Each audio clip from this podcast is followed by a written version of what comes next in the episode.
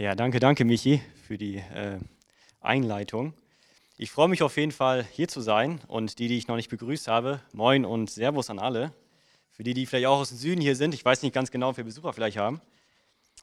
Ähm, ja, ich freue mich heute hier zu sein. Zum einen wegen dem Hammerwetter draußen. Das liegt nicht nur an der Lampe, die mich da anleuchtet, ziemlich stark, sondern es ist ja wirklich richtig heftiges Wetter draußen über die Woche auch über.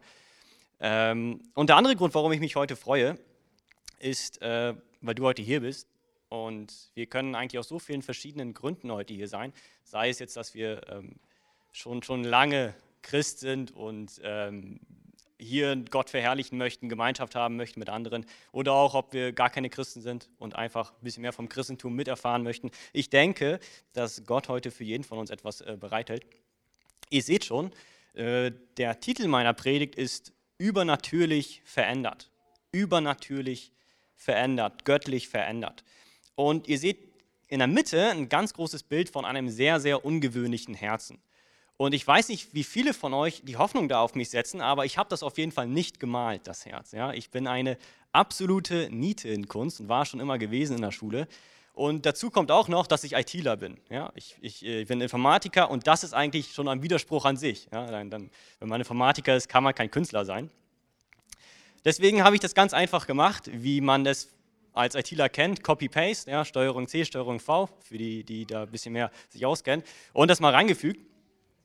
Auf jeden Fall geht es hier um heute dieses sehr, sehr ungewöhnliche Herz. Ich denke, wir, die meisten von uns kennen ein Herz, was in etwa so aussieht. Ja, das ist jetzt äh, ein bisschen dunkel gerade. Aber dieses Herz, denke ich, kennen die meisten, die irgendwelche Messenger-Dienste äh, verwenden, wie WhatsApp, Signal, äh, Telegram oder was auch immer. Und hier geht es offensichtlich nicht um das organische Herz, das biologische Herz, was hoffentlich gerade in uns alle pocht, äh, in mir wahrscheinlich mehr als in euch. Es geht heute um dieses Symbol, das Symbol des Herzens. Wenn ich zum Beispiel ein paar Tage lang weg bin und meine Mutter, die ist wirklich sehr, sehr fürsorglich, dann schickt sie mir immer Nachrichten. Ja? Wann, wann kommst du zurück? Herzchen, Herzchen, Herzchen und dann sind die Herzen äh, ganz, ganz viele. Und ich habe mal mit ähm, den Teenies am Freitag genau dieses Thema gehabt und dann habe ich die mal gefragt, was denkt ihr so? Was, was, was ist das Herz für ein Symbol? Wofür steht das eigentlich? Und die haben mir verschiedene Antworten gegeben. Und eines der Antworten, die sie mir gegeben haben, war ziemlich offensichtlich. Das Herz steht für Liebe.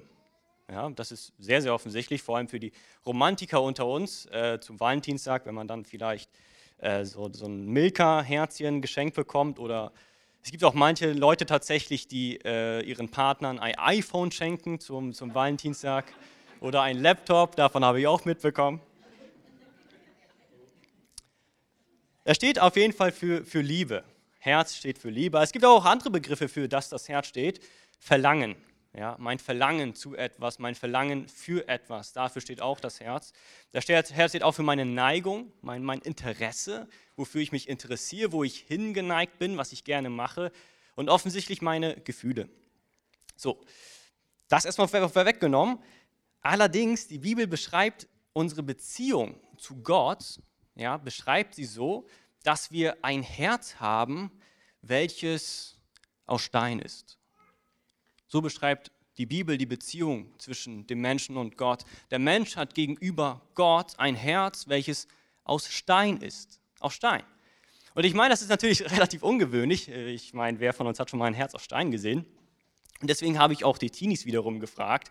Ich habe einen Stein mitgenommen in die Teenie-Stunde und, und äh, ich habe meinen Stein auf meine Hand gelegt und meine Teenies dann gefragt, möchtet ihr vielleicht mal ein Kompliment dem Stein geben? Ja? Oder möchtet ihr den Stein mal beleidigen? Ja?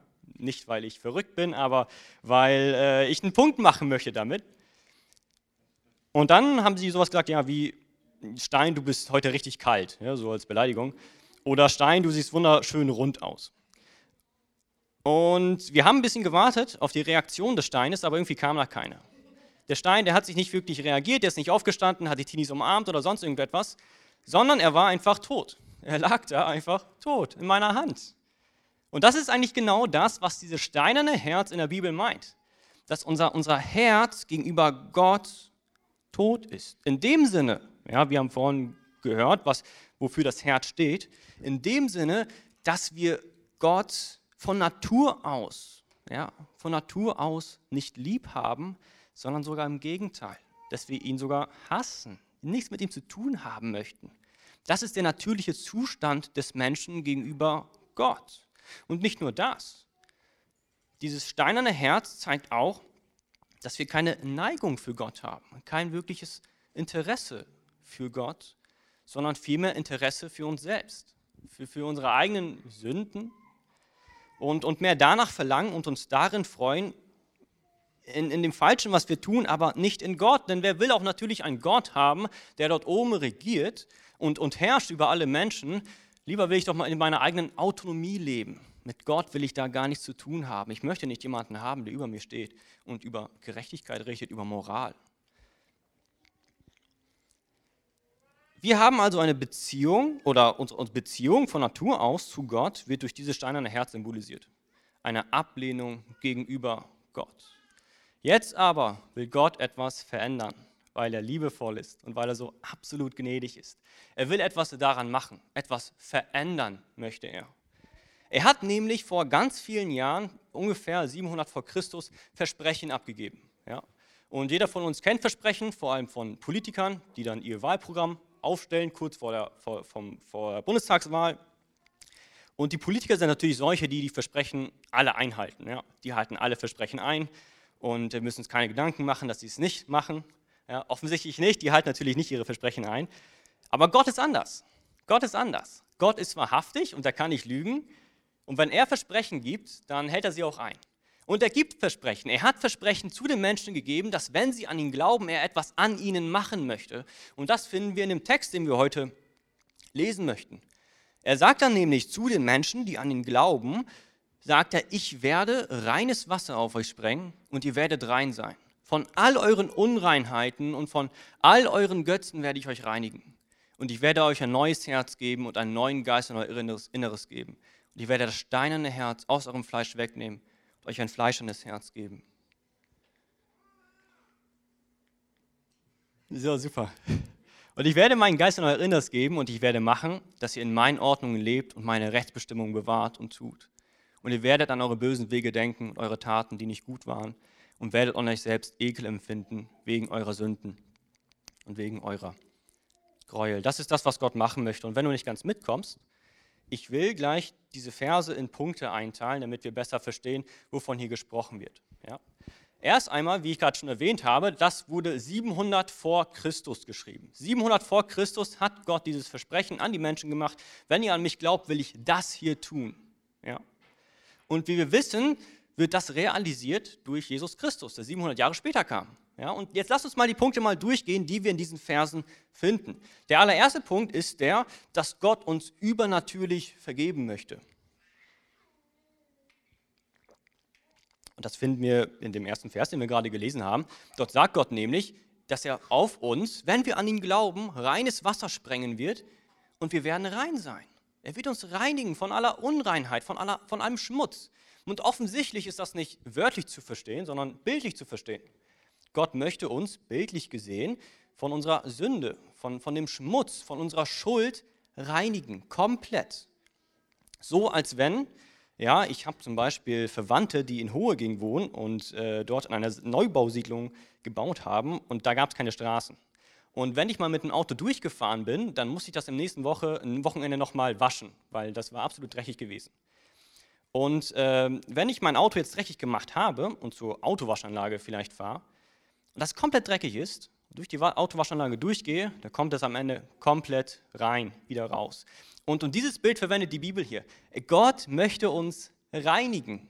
Er möchte unsere Schuld wegnehmen. Er möchte uns einfach gesagt vergeben. Das ist das, was er machen möchte. Er möchte uns gerecht sprechen.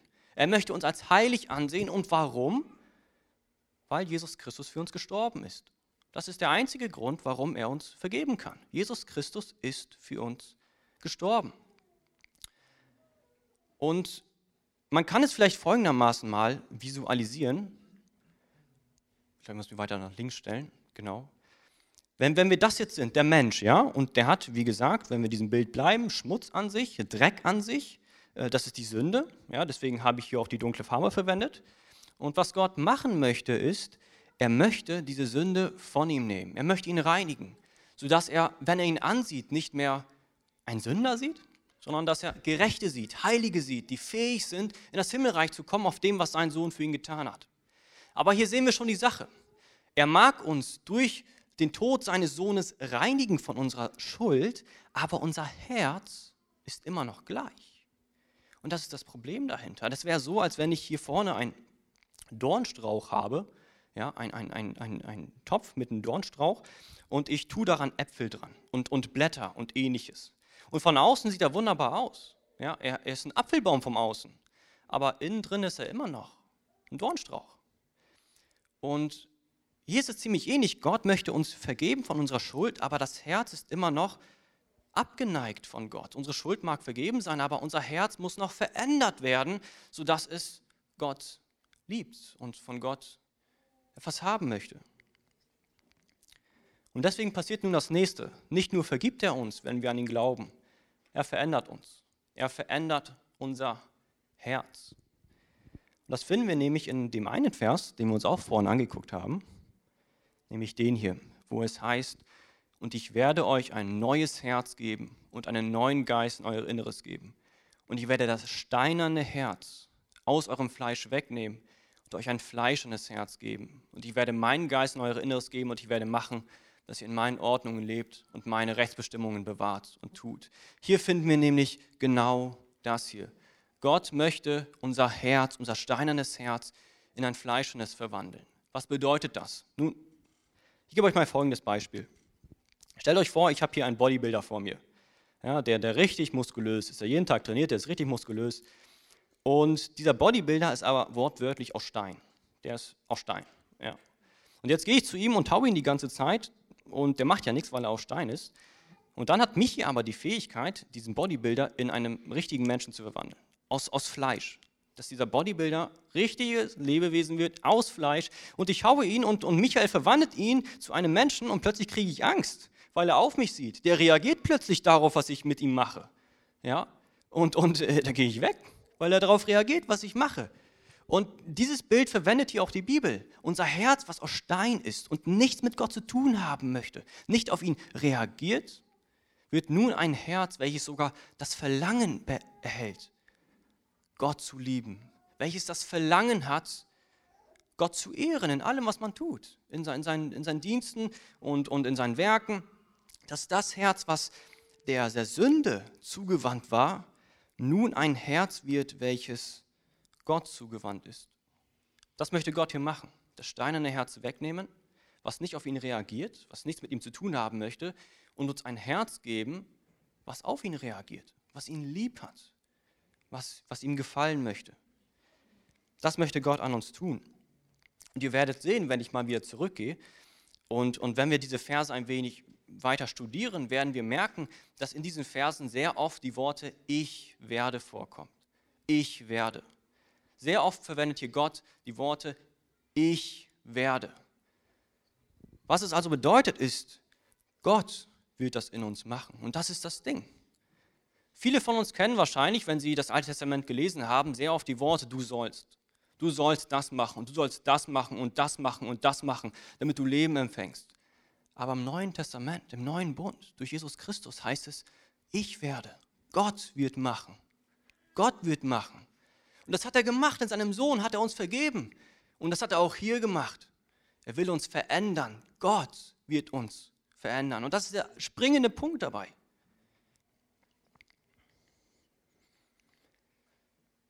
Aber was ist jetzt mit uns? Ich meine, äh, Gott vergibt uns, okay? Gott, Gott, Gott verändert unser Herz, okay? Und wie reagieren wir darauf? Ja, können wir uns auf die Couch setzen und, und dann nichts machen? Ja, dass wir einfach warten, was, was Gott so an uns, an uns tut, was Gott an uns so verändert alles.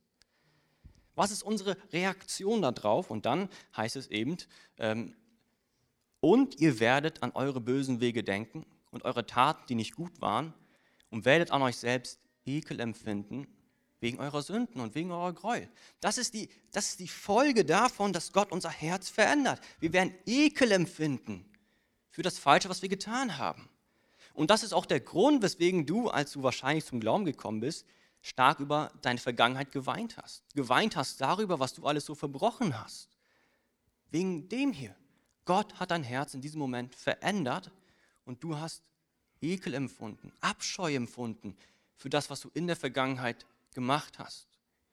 Weil du ein Herz erhalten hast, was, was empfindlich ist für das Gute, empfindlich ist für Gott.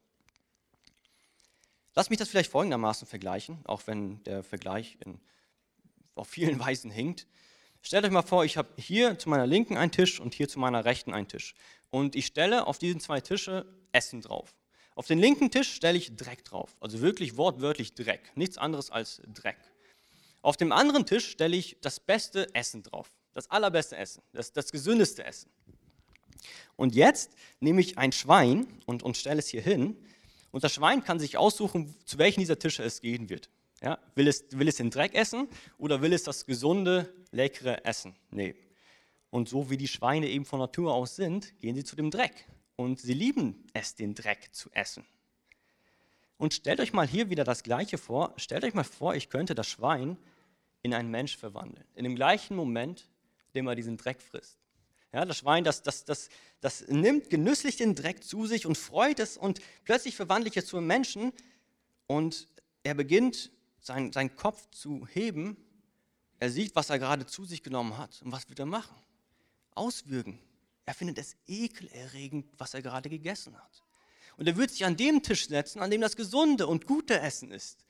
Und in gewisser Art und Weise macht Gott das eben mit uns. Wir haben es, so sagt zumindest es die Schrift, geliebt, gegen Gott zu rebellieren, das das falsche Essen zu uns zu nehmen und uns daran sogar gefreut. Und jetzt verändert Gott unsere Natur in der Hinsicht, dass uns ein neues Herz gibt, welches danach verlangt, immer und immer weiter sich der Sünde abzusondern und immer und immer weiterhin Christus ähnlicher zu werden. Ein Herz, welches beginnt, die Sünde immer und immer weiter zu hassen und ein Herz, welches beginnt, Gott immer weiter zu lieben. Das hat Gott in uns getan. Und deshalb befinden wir uns in einem Wandel, in einem Prozess, wie wir ihn nennen in der Theologie, der Prozess der Heiligung. Ja? In dem Moment, in dem ich ein Christ werde, beginne ich mich immer weiter abzusondern von dem, was falsch ist. Immer und immer weiter. Wenn es auch ein langsamer Prozess ist, es ist ein Prozess, der sicher da ist. Ich werde mich immer und immer weiter von dem Falschen absondern und immer und immer weiter hin zu Christus wenden. Das ist dieser automatische Prozess, der darauf folgt, wenn ich ein Christ werde. Und ich habe mal das ungefähr so äh, visualisiert. Ich habe hier so einen, so, so einen Graphen genommen, so habe ich es in der Uni zumindest gelernt und offensichtlich auch äh, die Y- und X-Achse mal äh, beschriftet. Ich habe hier mal, will ich aufzeigen, wie ungefähr der, das geistliche Wachstum des Christen stattfindet, wie er also charakterlich wächst, wie er Christus immer und immer ähnlicher wird. Und dann sehen wir beispielsweise, dass es Zeiten gibt, wo es aufgeht, Zeiten gibt, wo er sich verändert, Zeiten gibt, wo er gute Charaktereigenschaften an sich nimmt. Aber es gibt auch Zeiten, wo er fällt. Es gibt Zeiten, wo er stark in Sünde fällt. Er geht, er geht fünf Schritte vor, aber drei Schritte zurück. Ja, wir Christen sind bei weitem nicht perfekt, aber wir müssen wissen, dass das etwas ist, was Gott in unserem Leben bewirkt, diese Veränderung. Nicht eine Veränderung, die für uns perfekt ist, sodass wir nie wieder Fehler tun, aber ein Wandel, eine Heiligung, ein immer weiter Absondern von der Sünde und ein immer weiter Hinzuwenden zu Christus, Jesus. Und deswegen sagen wir auch beispielsweise, dass, dass ähm, ein Christ, sobald er ein Christ wird, Früchte tragen wird. Er wird Früchte seiner Bekehrung tragen. Nicht, weil diese Früchte, diese Werke ihn erretten würden, auf keinen Fall, aber weil das etwas ist, was Gott in ihm bewirkt hat. Gott hat sein Herz verändert und die natürliche Reaktion ist ihm dementsprechend immer weiterhin zu Christus zu gelangen. Und was ist jetzt mit jemand, bei dem das nicht so ist? Was ist jetzt mit jemand, der, der bekennt, dass er ein Christ ist, aber ich sag mal so, komplett anders lebt, seit Jahren anders lebt, als er leben sollte und sogar noch schlimmer lebt, als er vor seinem Christsein gelebt hat? Was ist mit so einem? Stellt euch mal vor, ich, ich, komme heute zehn Minuten zu spät zur Predigt. Ja? Äh, Michael hat hier die Moderation und alles gemacht und, und dann ruft er mich nach vorne, aber ich bin einfach nicht da, weil ich ihm zu spät komme. Zehn Minuten. Und irgendwann nach diesen zehn Minuten, ihr habt alle gewartet, da komme ich hier nach vorne nach diesen zehn Minuten und, und, und will eine Ausrede, eine Entschuldigung finden, warum ich heute zu spät bin. Und dann erkläre ich euch, schaut mal. Draußen, als ich über die Straße gehen wollte, wurde ich von einem Truck überfahren, der 40 Tonnen schwer war, mit 80 km/h auf mich zugerast ist und der hat mich volle Kanne überfahren. Aber volle Kanne, richtig mitgenommen. Und ich stehe hier vorne und sehe aber aus wie immer. Ich bin unverändert. Und dann mögt ihr mich angucken und sagen, Max, das stimmt was nicht. Weil wenn du von einem Truck überfahren worden wärst, dann ständest du nicht hier, sondern du, du, siehst, du würdest ganz anders aussehen. Ja? Die Begegnung mit einem Truck, das würde dich nicht einfach so unverändert lassen. Und genauso ist es mit dem heiligen Gott. Wenn wir ihm begegnen, wird er uns verändern. Und wenn wir, wenn wir sagen, wir, wir, wir, wir bekennen Christus und wir glauben an ihm, aber unser Leben schon seit Jahren widerspricht dem, was wir sagen, dann müssen wir uns wirklich hinterfragen, ist mein Glaube echt? Ist mein Glaube echt? Und ich möchte das Lobpreisteam nach vorne bitten und mehr oder weniger mit diesen zwei Fragen abschließen. Hast du selbst schon diese göttliche Vergebung erfahren? Hast du selbst die Vergebung von Gott bereits erfahren? Hast du wirklichen, echten Glauben? Und wenn du wirklichen, echten Glauben hast, dann die nächste Frage, wurdest du auch von Gott verändert? Wurdest du von Gott verändert, wenn du in dein Leben zurückblickst und all die Zeiten siehst, ähm, deine ganzen Jahre als, als Christ, siehst du dort Veränderungen in deinem Leben? Siehst du, wie Gott deinen Charakter geformt hat? Wie Gott deinen Charakter gebildet hat? Siehst du das? Und wenn nicht, dann bitte geh in dich hinein und frage, ist mein Glaube ein lebendiger Glaube? Ist mein Glaube ein wirklich aktiver Glaube? Lebe ich wirklich für Christus, den ich bekenne? Und das ist die wichtigste Frage, die wir uns stellen können selbst. Glaube ich an Gott und, und spiegelt mein Leben das wider, was ich bekenne? Ich möchte mit euch gerne beten ähm, und nochmal kurz wiederholen, was, ich, was heute so etwa gesagt worden ist. Erst einmal ähm, wir haben ein, ein Ausgangsproblem, nämlich unser Herz ist aus Stein vor Gott. Ja, wir, unsere Beziehung zu Gott ist eine Beziehung, die mehr von Hass geprägt ist als wirklich von Liebe und Zuwendung. Und Gott sagt, jeder, der zu mir kommt, Gott sagt, jeder, der an mich glaubt, den will ich vergeben, den will ich reinmachen, den will ich seine Schuld komplett wegwischen, komplett. Und ich will ihn komplett von Grund auf verändern ein neues Herz geben, sodass sein Herz nicht mehr nach dem Bösen ausgestreckt ist, sondern dass er ein Herz erhält, was nach dem Guten ausgestreckt ist, nach Gott ausgestreckt ist. Und wenn ihr diese Fragen oder Schwierigkeiten habt mit diesen Fragen, die da gerade standen, ob du bereits Vergebung erfahren hast und ob du von Gott verändert worden bist, dann würde ich dich bitten, zum Gebetsteam hier nach vorne zu kommen. Die würden dir gerne helfen. Du kannst auch gerne mich ansprechen. Ich würde dir auch gerne helfen bei diesen Fragen. Ich möchte mit euch, mit euch zusammen ins Gebet gehen und ähm, dafür beten, zum einen, dass Gott auch heute noch die Herzen verändert und zum anderen, dass auch wir wirklich in dem leben, was wir bekennen, für Christus und für ihn allein. Heiliger Jesus Christus, ich preise dich für deine große Gnade und dein Erbarmen für uns. Jesus, dass du vergibst und dass du veränderst. Wir haben es nicht verdient, Gott, aber in dir finden wir Zuflucht und Zuversicht für das alles. Ich danke dir, Herr, dass du uns nicht alleine lässt in unseren Problemen, sondern dass du uns hilfst dabei, dir immer und immer ähnlicher zu werden. Immer und immer mehr so werden wie du. Nach dir zu leben, für dich zu leben. Du siehst auch die, Vater, die mit dir nichts zu tun haben, Herr. Ich bitte dich, dass du auch ihre Herzen veränderst. Ich bitte dich, Herr, dass du sie sehen lässt, Herr, wie schön das Evangelium ist, wie schön du doch bist, Herr. Helfe mir und jedem Einzelnen von uns, Herr, dir immer ähnlicher zu werden, in diesem Prozess zu sein, Herr, weil du uns verändert hast. Ich danke dir für alles, mein Gott und König, Herr. Amen.